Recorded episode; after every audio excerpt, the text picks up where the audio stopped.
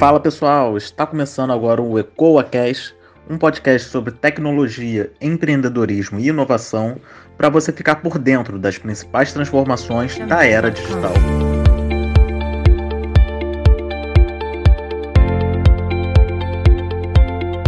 E hoje nós iremos conversar com um cara que saca tudo de empreendedorismo. Ele que é professor de empreendedorismo nos projetos do Ecoa, fundador da IOG e agora é dono de um negócio de que vende comida de verdade. Bruno, será que você pode se apresentar para a gente e contar como que foi o início dessa trajetória?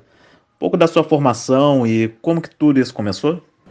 Oi, pessoal, boa noite. Eu me chamo Bruno Grossman, eu tenho 36 anos, eu sou formado em psicologia na PUC Rio, apesar de nunca ter atuado é, diretamente na área.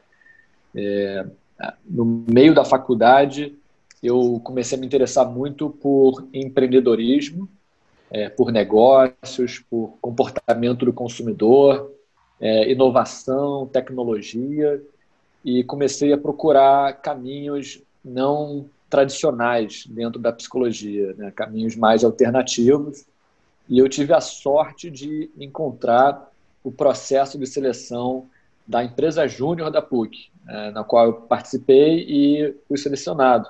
Lá eu fiquei por dois anos até eu me formar. A empresa júnior, como se sabe, é um modelo de estágio de empresa, é uma empresa que faz consultoria é, para clientes externos e é formada apenas por alunos graduandos da faculdade. Quando eles se formam, eles têm que sair. E o bacana da empresa júnior é que os alunos estão, de fato, é, realizando projetos, desenvolvendo serviços, atendendo clientes. São os próprios alunos que têm que se virar, dar um jeito é, de atender aqueles clientes, de captar também clientes no mercado e, e cuidar da própria gestão da empresa. Então, isso tudo é feito por uma turma de 10 a 20 participantes de diversos cursos, o que é um barato, porque faz esse choque né, de experiências, de vivências, e todos ali é, estimulando essa, essa sensação de, de estar à frente de uma empresa, da responsabilidade, da autonomia, esse senso de propriedade que é tão importante. Foi uma experiência muito rica para mim, que me abriu muito. É, e eu me formei então na faculdade e eu sabia que eu não queria trabalhar numa empresa, eu também não queria é, ir para a área de psicologia tradicional, então eu me juntei com um amigo meu de infância, que também era da área das humanas, ele tinha trocado o curso de Relações Internacionais. É, ele tinha saído do curso de História e participou da primeira turma da PUC de RI, e a gente resolveu é, focar, criar um negócio focado em pequenos negócios no Rio de Janeiro, comércio, é, pequenos empresários que têm lojas, restaurantes, cafés, é, consultórios, pessoas que estão em segmentos bem diferentes, mas com problemas muito parecidos. Então, a gente entrou com uma consultoria de estratégia, de marketing, de treinamento de funcionários. Começou na verdade, com um escopo bem pequeno e com o tempo a gente foi ganhando confiança, aprendendo e, ampliando o cardápio de serviço. E foi também uma jornada bem intensa essa, de muito aprendizado, de, de botar a cara a tapa e correr atrás de clientes sem ter muita coisa para oferecer, porque a gente não era da área, a gente não tinha a vivência típica de um consultor, né, de décadas de, de expertise, know-how no segmento. É, e a gente não conhecia também muita gente. É, ou seja, a gente não tinha credibilidade nenhuma. A gente começou literalmente trabalhando, pagando para trabalhar, a gente não recebia, era uma espécie de um teste, e foi a forma do, de fazer aquele pé na porta. Né? A gente conseguiu, assim, mostrar um pouco da nossa qualidade, é, do nosso valor, e aos poucos eles foram remunerando, até que foi um negócio bem interessante. Um ano depois, a gente tinha vários clientes, recebia bem por eles e nos mais diversos segmentos. Isso durou cerca de dois anos. É, só para a gente ter uma noção, isso daí tem ah. quanto tempo mais ou menos, né? Foi. Você lembra? Cara, eu sou muito ruim de data. Eu sou muito ruim. Eu, eu evitei falar para não errar as datas. Deixa eu tentar ah, me lembrar. Ah, então... o, o IOG foi em 2008 É, então, foi em 2006, 2005, 2006. 2006? Então, tem 15 anos, foi o que eu imaginei. Tem 15 anos disso. É, foi em 2005 que eu, eu terminei a faculdade de psicologia, comecei esse trabalho de consultoria, que era só eu e meu sócio, éramos nós dois, a gente ficou dois anos fazendo esse trabalho, atendendo pequenos empresários aqui no Rio de Janeiro. E aí, depois desse, desse negócio, durou dois anos, o que, que você fez? Pois é, a gente estava ali bem tenso, assim, a gente não, não parava, porque os clientes são bem exigentes, eles querem sua atenção todo dia, e a gente aprendendo coisas novas. É, mas, ao mesmo tempo, começou a dar uma coceira de empreendedor na gente, aquela vontade, assim, de começar algo novo, de começar algo próprio. Porque na consultoria você acaba fazendo né, o desenvolvimento para outros clientes, você faz a gestação, entrega teu filho no final, é, e dá uma certa tristeza, uma frustração assim, de não poder continuar com aquela criança que você, por meses, por ano, ficou desenvolvendo. E, e, a gente estava muito na época na área de alimentação, porque a gente atendeu muitos restaurantes, a gente começou a ganhar um conhecimento disso, cafeterias, redes de cafés, é, empresas de alimentos, a gente começou a curtir muito isso. É, e naquela época, no Rio de Janeiro, começava uma febre é, chamada Cone, que foi a rede pioneira e mais famosa de temaki no Rio de Janeiro e se espalhou por todo o Brasil até ser vendida com sucesso para o Grupo Trigo, dono do, da, marca, da marca Espoleto e Dominus. E, e essa marca, Cone, é, ela foi fundada por três jovens, é, começaram com uma loja e era um modelo operacional muito simples. E a gente ficou muito, encantado, porque na época a gente dava consultoria para grandes restaurantes que tinham equipes enormes, muitos processos, é, muitos produtos, e a gente via a dor que os donos passavam tentando gerenciar aquilo tudo, é, deixando assim um, uma margem muito pequena de resultado e qualquer barrigada que eles tinham, né, qualquer contratempo, aquele pequeno lucro virava prejuízo. E aí a gente começou a olhar com carinho para um modelo operacional bem mais simples, né? porque o Cone é uma loja de um produto só e suas variações. Né? Você escolhe o temaki e você decide qual peixe você vai querer, se é salmão, se é atum, e quais os toppings, né? se é com alga, é com tapioca, com cream cheese e por aí vai. É um produto com 40 é, combinações, lembra um pouco o espoleto, o Subway e por aí. É um uma operação de uma equipe muito enxuta, estamos falando aí 5 a 10 funcionários, um investimento muito menor que de um restaurante de médio ou grande porte, é, e a marca deles fez uma execução muito boa de, de branding, é, é, era uma loja assim com uma característica muito forte, as cores, a música, é, era tudo muito bem feito, o acabamento era muito bacana, então tinha um esmero assim pelo design, tinha um cuidado, a gente ficou apaixonado por tudo isso junto e começou a crescer na gente um desejo, opa, vamos empreender também, vamos abrir a nossa lojinha de comida. E, e foi muito em fruto de viagens, assim, para os Estados Unidos, Europa, até Israel, que a gente tinha chegado a visitar. A gente viu lá fora crescer muito um produto que a gente achava que, com algumas adaptações, podia dar muito certo aqui, que foi essa, esse segmento do sorvete de iogurte, né, do frozen yogurt.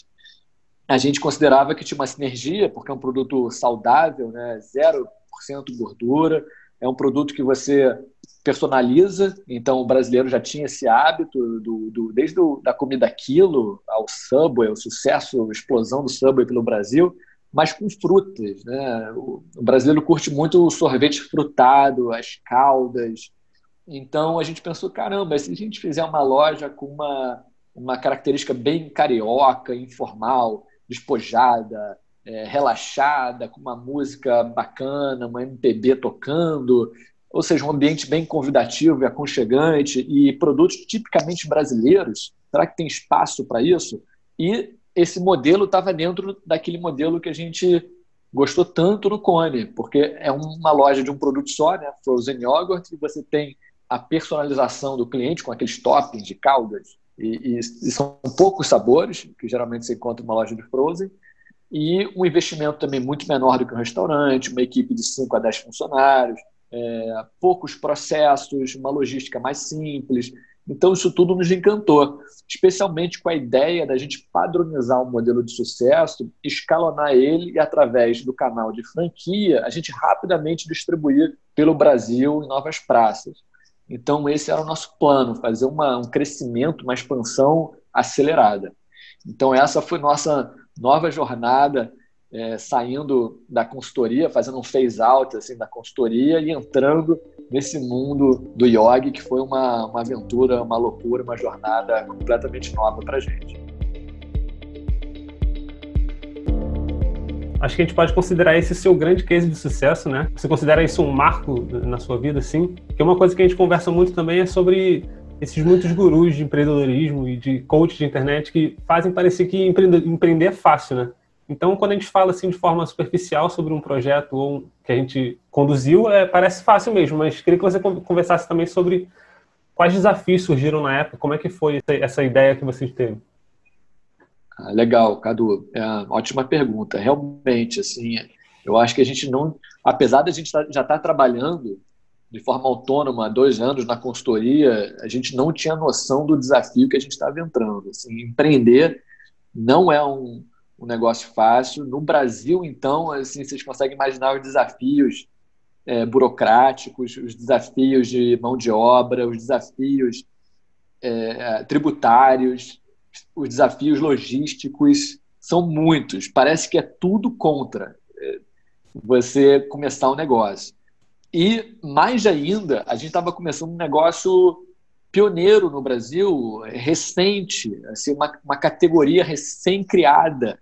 É, isso cria vários desafios únicos. É, primeiro, o desafio do consumidor. O consumidor ainda não tem o hábito de consumir aquele produto, então você vai ter que criar, você vai ter que desenvolver. Isso leva tempo e custa dinheiro. É, o segundo desafio é que, como é uma categoria nova, não tem ainda logística, não tem fornecedores, é, não tem muitos parceiros. É, você vai ter que criar tudo do zero. E foi assim com a gente, porque é, esse produto, essa base, esse sorvete de iogurte, não tinha no Brasil. A única empresa que já existia e estava vendendo era o Yogoberry, eles importavam e a gente considerava isso um ponto fraco, um ponto de atenção. Como é que o produto núcleo, core do negócio vai ser importado? A gente sabe que a importação no Brasil é super complicada, você tem um, uma variação cambial é, determinadas épocas um pouco menor, mas assim existe um, pode haver um susto disso vai ter um impacto muito grande no negócio, já que é, é, é um produto só. Você tem a questão de. A gente já teve greves alfandegárias, a gente tem todo uma cadeia logística longa para fazer isso. Então, a gente sempre teve a preocupação desde o início de ter um produto nacional. E tivemos que bater na porta, assim, literalmente, de, de fornecedores, de empresas que desenvolvem caldas e sorvetes e propor ideia para eles. E a gente, ali naquele momento, só tinha, eram dois garotos com uma ideia na cabeça e trazê-los para desenvolver isso. Isso ia exigir tempo e investimento dessas empresas para desenvolver esse produto é, pioneiro. E, e foi o que a gente fez. Então, muitos desafios de começar algo novo, é, o desafio de levantar capital para abrir uma loja, o desafio de encontrar um ponto comercial. É, e até aquele momento, nós já éramos consultores. Né? Essa coisa, né? consultor é, é fácil falar, fazer outra história. Agora, é, a gente estava ali tendo que abrir um negócio, contratar pessoas, treinar uma equipe. E eu acho que a gente foi muito cuidadoso. A gente queria fazer a coisa assim muito certinha, muito bem organizada. A gente sempre teve isso. A gente fazia manuais de treinamento. É, se você, esses manuais assim duram até hoje na rede. Se você for ver, é, a gente prezava muito o padrão do produto, pra, padrão de apresentação do iog.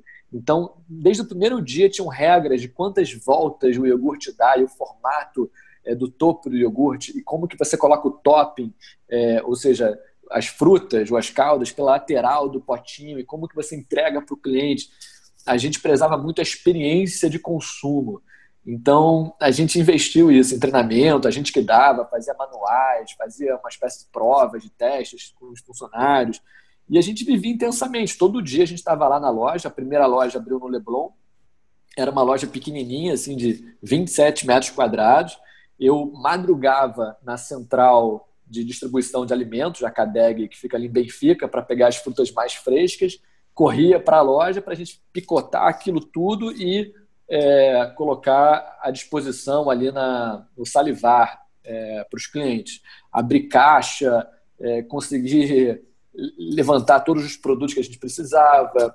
É, é, assim, foi, foi bem intenso. A gente abriu em 28 de dezembro de 2008, no ápice do verão carioca, e a gente pôde colher frutos, assim, virou uma febre aquilo, eram filas, filas de filas, e a gente desesperado para tentar dar conta da coisa, é, é, como conseguir mais insumos e equipe. E, e, a gente estava também chegava um ponto que a gente ficava exausto. É, então foi foi bem intenso e eu diria que claramente, como o Cadu falou, não, a gente precisa ter uma visão mais realista do que é empreender. É, para além dos casos só de sucesso, mas de aprender com os erros também, com os desafios, com os aprendizados de cada um.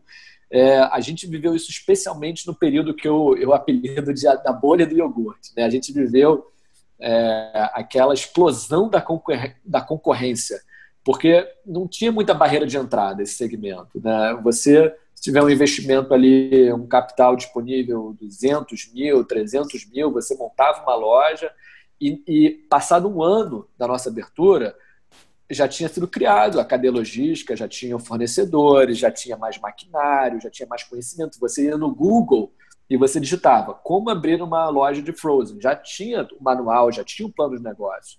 É, a gente pagou o custo de ser o primeiro e teve a vantagem de ser o, o primeiro entrante. Mas passado um ano, já não tinha mais essa barreira de entrada. E aí pipocou, assim, por todas as cidades, por todos os shoppings no Brasil, centenas de lojas. Eu, eu nunca tive o um número total, eu, eu sempre quis ter. A gente acha que foi mais do que mil lojas chegaram a abrir. A maioria, passados anos, fechou. Por que, que fechou? Isso é uma coisa que a gente consegue analisar é, agora, assim, digo, passado alguns anos depois, a gente entende melhor o retrato da coisa. Mas a verdade é que, claramente, a oferta era muito maior do que a demanda é, muitos empreendedores é, tiraram uma fotografia do que devia ser o resultado daquele negócio e sem ter uma base sólida dos números, do lucro de perdas do negócio, acabaram multiplicando é, um modelo de negócio que ainda não estava bem definido. Porque uma coisa que eu digo é, quando você abre um negócio novo, existe um fator novidade, existe uma atração e você está ali é, sozinho naquele oceano azul. É, então você vai ter uma, um economics, né? você vai ter um modelo econômico mais específico para um ápice, né? para quando a, a curva está ascendente. Mas a gente sabe que no, na curva de consumo clássica, né? num ciclo de consumo, essa curva vai se estabilizar, ela vai normalizar. E você tem que esperar isso acontecer para você entender a dimensão do mercado, o potencial de consumo, o modelo econômico. É, então, é um negócio que tem mercado, mas você tem que entender qual, de que forma, qual o tamanho da loja, qual o investimento máximo que você pode fazer, qual é o break-even, é, quantos clientes por dia você tem que atender. Então, essas questões são essenciais para abrir um negócio novo. E eu acho que não foi seguido isso, infelizmente. Muito legal. Acho que essas questões são essenciais, muito mais pensando também no momento atual que a gente está passando, né? Que são muitas mudanças, tanto sociais quanto econômicas, principalmente agora nessa época de Covid. Vai ter muita gente se lançando em novos desafios e novas oportunidades. Então, é muito legal que eu vi aqui, até num case de sucesso como o seu, hoje olha para trás e vê alguns erros e alguns pontos que poderiam ser melhorados e que realmente não é fácil, né? Realmente exige muito afinco, muita é. disposição, muito foco e entrega total naquele no projeto. Então, falando sobre essa questão também de que é sempre algo novo é. e a importância de, de se dedicar, eu queria também trazer algo para o seu projeto mais novo, que é a colheita, né? Que você sempre teve conectado de alguma forma com alimentação, com saúde, sustentabilidade. Então, como que você chegou nesse, nessa conexão com a sustentabilidade e a questão da alimentação e como que você emprega isso no, no seu, no seu, na, na colheita hoje? Legal, Cadu. Bacana. Eu acho que para responder isso eu tenho que voltar um pouquinho no tempo e tem muito a ver com a minha criação. É, eu, eu cresci numa família, é, nós, nós somos três irmãos, eu sou mais novo, e sempre foi muito comum lá em casa, nas refeições, a gente sempre conversou muito. É, muito sobre notícias do que está acontecendo no mundo, é, política, economia, sociedade, comportamento, cultura. É, é, um ambiente familiar que sempre estimulou muito isso, a curiosidade, a leitura, e eu acho que também uma crítica, assim, uma atitude crítica com o mundo, atenta é, e pautada em ética, em valores. É, meu pai era um advogado, mas que tinha um lado de ativista. Assim, meu pai sempre foi ligado a várias questões de direitos humanos, de combate a racismo, a xenofobia, a antissemitismo, é, no caso judeus, então ele também estava envolvido com combate ao antissemitismo, mas não só a todo tipo de preconceito, de, de hostilidade a grupos, a minorias. Então isso é uma coisa que eu acho que tem uma raiz aí, assim, uma, um crescimento que eu tive ligado no mundo, ligado em pautas, ligado em questões que a, a gente tem uma responsabilidade na vida, que a gente precisa é, atuar quando é importante atuar, que a gente não pode olhar para o lado, porque senão a gente é conivente. É, então, eu, eu não segui a carreira de direito, obviamente, mas eu acho que esse lado assim é, mais politizado eu carreguei um pouco para os negócios. E para mim, apesar de assim, esse meu negócio atual ainda estar tá na área de alimentação, é, foi um processo, né? Nada da, da noite para o dia, não é uma virada de chave. Eu estava em alimentação todos esses anos, é, eu saio do IOR quando a gente vende a marca para um grupo muito grande de alimentação, que é a, a BFFC, Brazilian Fast Food Corporation, que é a, é a holding é, dona da marca Bob's, além de outras é, redes de alimentação. E eu fico lá no grupo quase três anos, é, mas eu, eu lendo mais sobre o assunto alimentação, eu mergulhando nisso, eu comecei a fazer muitas perguntas né, sobre a cadeia de alimentos, sobre o quanto que a gente é ignorante daquilo que a gente coloca no prato. É, eu comecei a me preocupar muito com quem são os trabalhadores, quem são os produtores por trás dos alimentos, como é que os alimentos são feitos, são produzidos, como é que é o manejo da terra, como é que é o manejo é, dos animais. E, e, quanto mais eu lia, assim, mais eu via, caramba, assim, a gente tem uma, uma parte enorme da nossa vida que é alimentar, que é, é são as refeições, são é todo esse processo na cozinha, ou estar tá com os amigos, ou estar tá com a família, e como que a gente não sabe nada. É, é um, hoje a gente tem uma indústria, a, a, o sistema alimentar atual é um negócio muito centralizado, é um negócio de grandes indústrias, de grandes negócios, e que é, precisa dessa nossa ignorância. É, e aí eu comecei a pensar um negócio assim que fosse o extremo oposto disso tudo é, eu estava de saco cheio e eu, eu acho que cada vez mais pessoas é, descrentes e céticas com a falta de transparência assim, das grandes empresas, dos governos, das instituições, é, uma falta de autenticidade também, onde busca-se uma suposta autenticidade, mas é sempre de uma maneira muito fake, né, de uma maneira forçada. É, e a gente, ao mesmo tempo, vê um crescimento daquelas pessoas, de grupos que conseguem ser verdadeiramente espontâneos e, e trazer conteúdos novos, interessantes, engajadores. E a gente pensou muito nisso, é, transparência radical. Será que a gente pode montar um negócio de alimento que conta tudo, que não tem segredo industrial, que não tem fórmula secreta, é, que abre os números, mas e que em cada etapa do negócio está preocupado é, no impacto que ela causa no mundo, né? no sentido da gente plantar mais do que colher. E foi aí que a gente é, foi desenvolvendo durante dois anos a ideia de abrir um mercadinho de bairro. É, é um mercado que você encontra todas as seções do mercado tradicional, mas que só vende comida minimamente processada de produtores que nós conhecemos pessoalmente é, produtores que são locais, onde nada é importado, não é embrulhado em saco plástico, onde a gente preza a economia circular, né, que é, é um, é um estágio além da, da reciclagem, onde você não está desperdiçando recursos, onde tudo é reaproveitado. Então a gente foi. Tudo começou com uma, um senso de propósito muito grande. Antes da gente saber o que, que era exatamente que a gente ia fazer, a gente sabia o seguinte: o sistema alimentar atual tem graves falhas, ele não sustenta é, de nenhuma forma para o planeta, para os consumidores, para os produtores, para os animais, e a gente quer criar alguma coisa que vá é, buscar um sistema alimentar mais saudável, de forma genuína, verdadeira, assim, para todos. E, e, aí, desenvolvendo nisso, pesquisando, conversando, a gente criou esse conceito no mercadinho A Colheita, de, vem de acolher mesmo, é, que a gente inaugurou em Botafogo. E é um mercadinho onde a gente reuniu todos esses conceitos, onde o produtor é o protagonista. Ele é assim a chave do negócio, a gente ama receber os produtores na loja, a gente não deixa eles esperando em, em, durante meses, anos para ser atendido, como é a regra é, no setor, é, ou deixa eles esperando é, na sala de recepção durante metade do dia, como é comum, os fornecedores serem deixados nas grandes redes de mercado quando vão entregar nas centrais.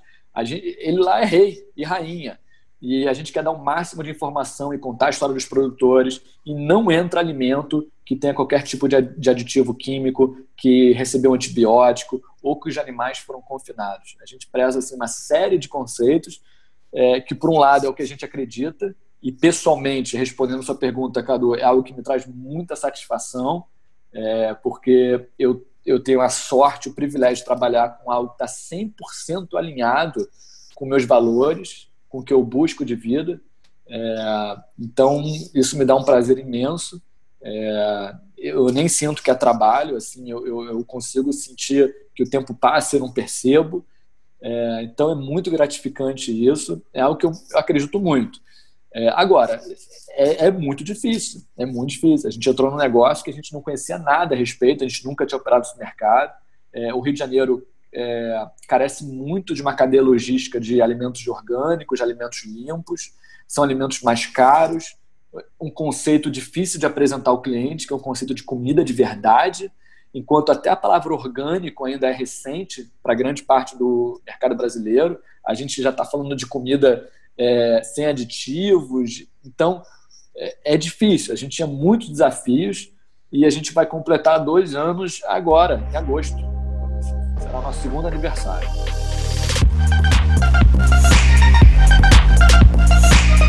Você falou agora sobre a colheita, né? Que você, é o projeto que você está tocando agora, mas além disso, você decidiu também retornar e dar mentorias e aulas em projetos de inovação, né? E aulas na PUC também. Uhum. Então, Sim. eu queria que falasse também um pouco sobre o que levou você, o que te motivou a, a, ajudar esses jovens empreendedores, jovens como nós aqui. Eu posso dizer por conta própria tranquilamente que suas aulas ajudaram muito, eram as favoritas nossas lá do Surtec. Então, qual, qual, o que, que te motivou a, a, dar a esse retorno e qual o valor que você vê nessas iniciativas, como acho que o ECO proporciona para as empresas e também para esses jovens empreendedores de, de mudar essa, a, a visão deles profissional e de possibilidades de mercado e também para as empresas, né? Que as empresas também se, se beneficiam muito. Então, como é que você vê isso tudo? Como que você decidiu retornar para essa área de inovação? Legal, Legal Cadu.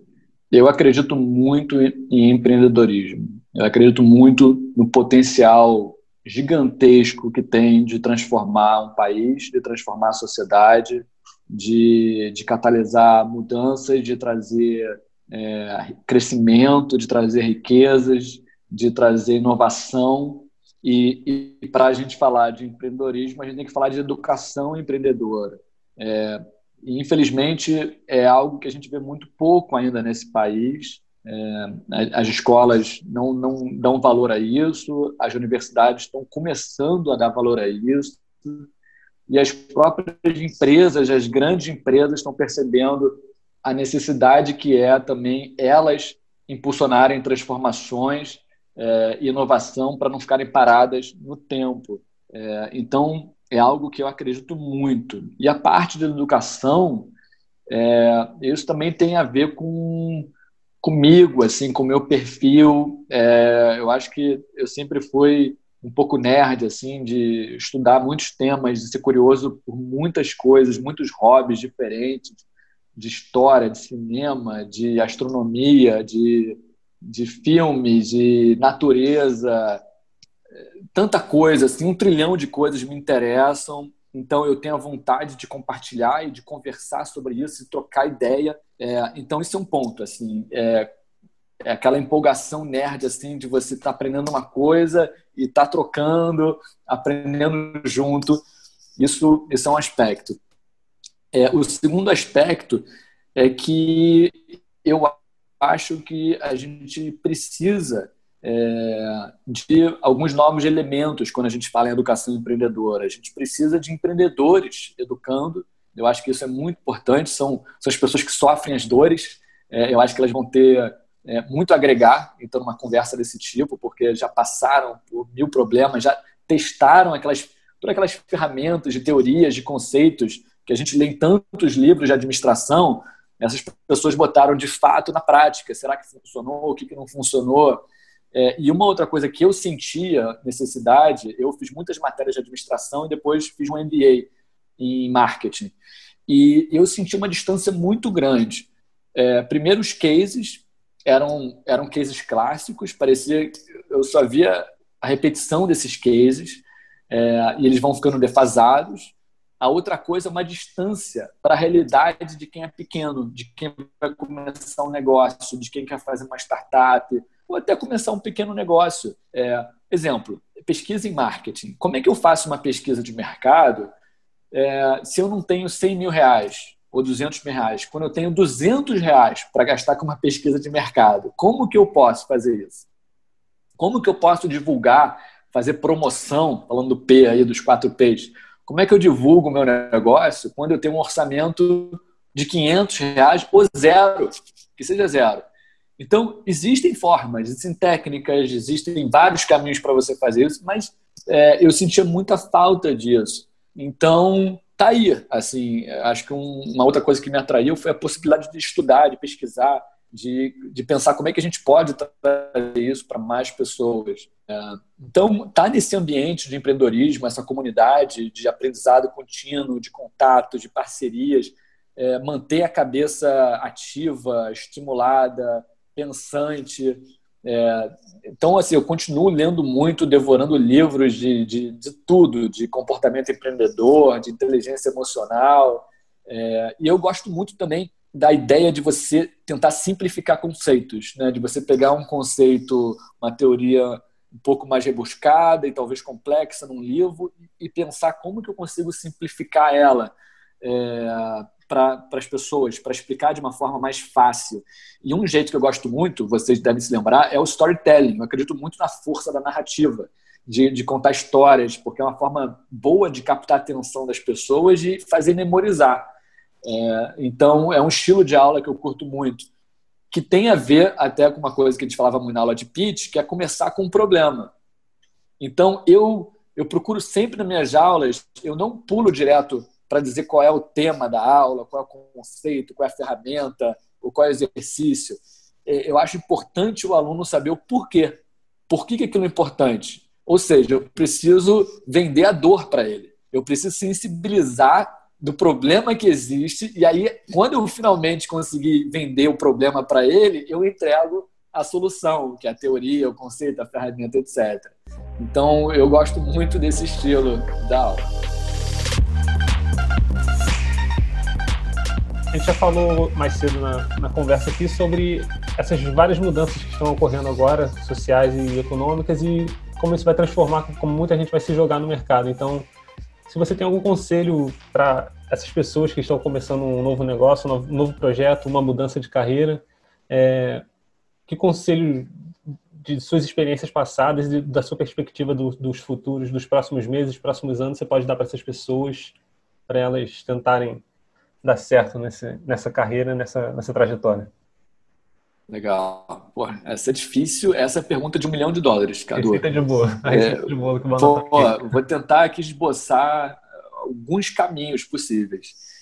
Eu acho que é fato Eu não acho. É fato que o mundo está mudando muito rápido é, e cada vez mais. Né? Quem podia prever o que a gente estava passando esse ano?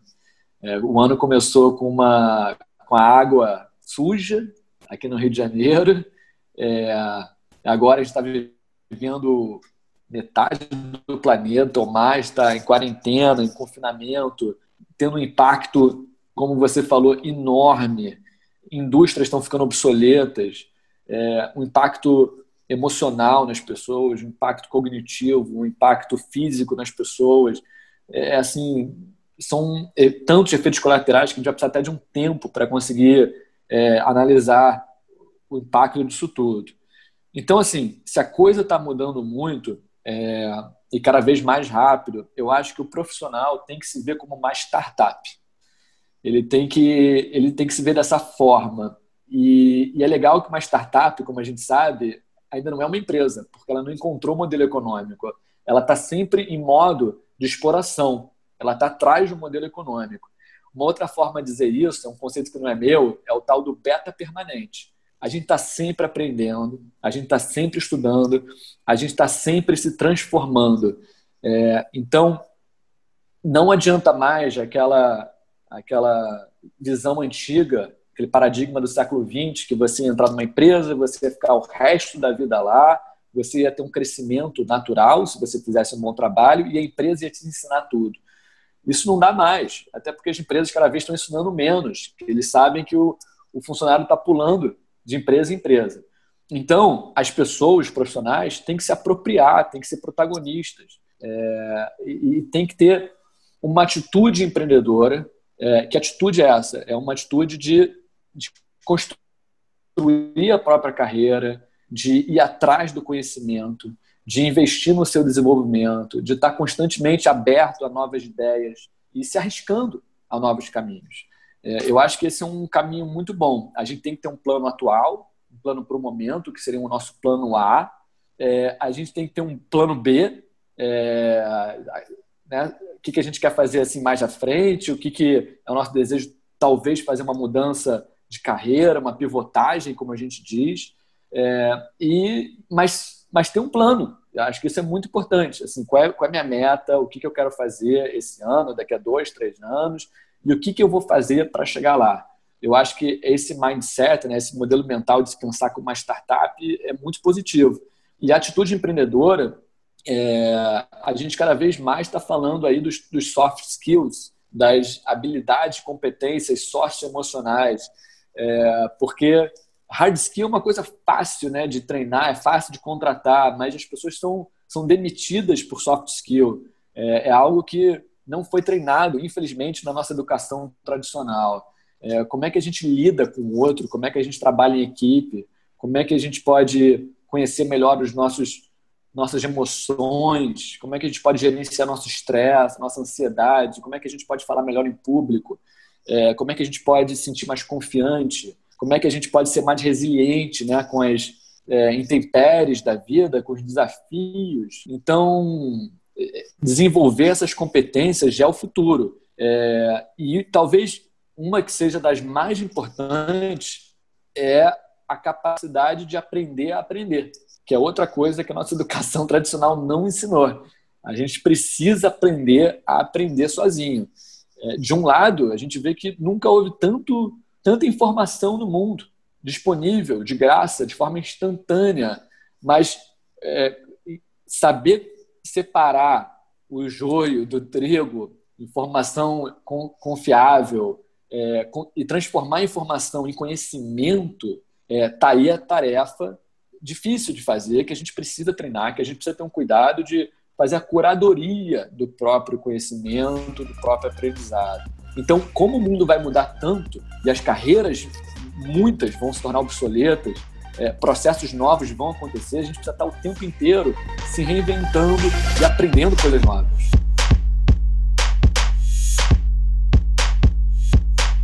Brunão, não tenho nem como agradecer é, a sua participação aqui. Tenho certeza que vai inspirar muita gente sua fala. É, mas antes a gente queria saber se tem alguém que te inspira no mercado, ou, ou empreendedor, ou alguma personalidade que te inspira no dia a dia que você admira bastante?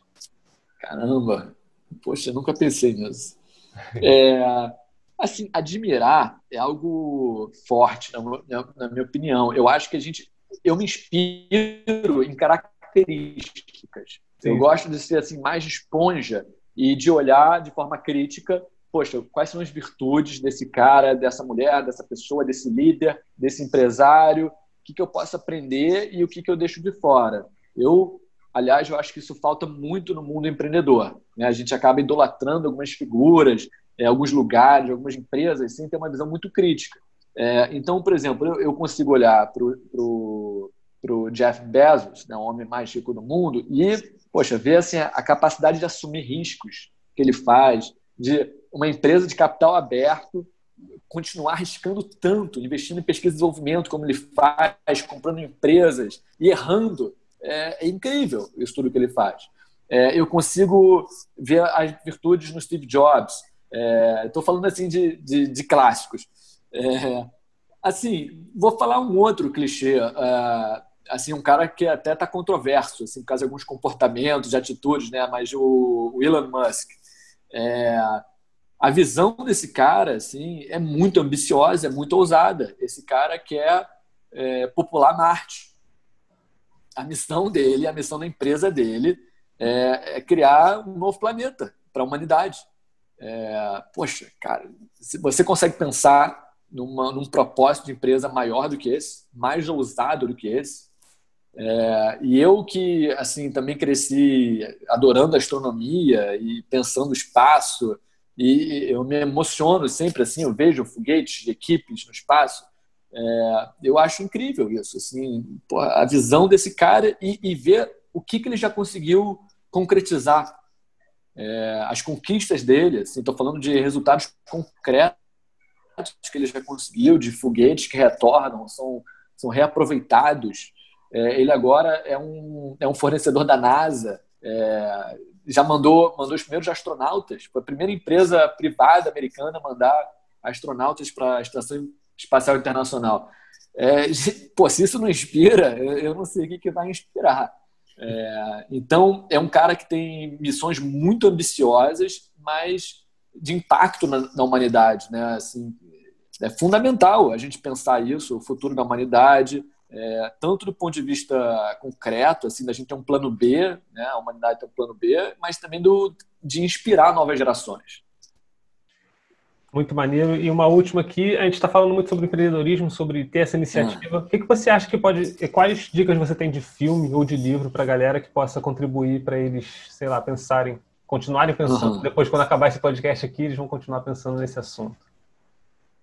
Poxa, muita coisa. Eu terminei de ler recentemente, é, em inglês, The Startup of You, é, que o escritor é o fundador do LinkedIn.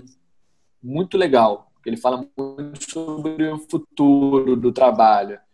É, gostei muito. Eu deixa eu ver o que mais. Eu acho que as biografias são muito legais. A, a biografia autorizada do Steve Jobs é muito gostosa de ler. Você aprende muito assim como que a Apple é fruto de coisas que estavam na infância, na adolescência do Steve Jobs, da personalidade dele, do perfil, é, dos valores dele. Você vê hoje nos produtos, tangibilizado. É, então é uma delícia esse livro. É, eu recentemente vi a série Marte no Netflix, são seis episódios. É muito inspirador, é muito inspirador sobre esse projeto todo de, de ir para lá. É, deixa eu ver o que mais eu posso sugerir. Uma outra coisa que eu sugiro muito é também olhar localmente, olhar nacionalmente, regionalmente. É, deixar um pouco os grandes cases famosos de lado e ver o que está acontecendo no seu bairro de empreendedorismo, de inovação, é, na sua cidade, é, o que está rolando, quem são os empreendedores, quem são os empresários. Eu gosto muito de acompanhar isso, eu acho importante dar força, estimular essa comunidade toda. É a minha sugestão. Opa, ótimo. Já, já, incentiva a gente a pensar diferente e já tem uma dica de série nova já para assistir. Bruno, muito ótimo. obrigado. É, tenho certeza que. Valeu. Você é é muito bom entrevistador, Cadu. Valeu, obrigado. E o episódio de hoje fica por aqui. Esse foi o Papo de Empreendedor com Bruno Grosman. Nos vemos na próxima semana com mais um caso de empreendedor de sucesso. Até lá. Tchau, tchau.